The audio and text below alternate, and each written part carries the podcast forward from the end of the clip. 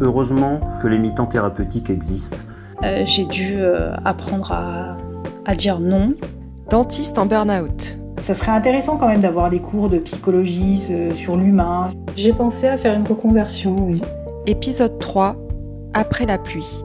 Vous avez à nouveau une petite étoile très loin qui s'allume. Vivez votre passion euh, pour votre métier, mais euh, avec parcimonie. Je suis Florence Echeverry, chirurgien dentiste, journaliste et productrice de ce podcast.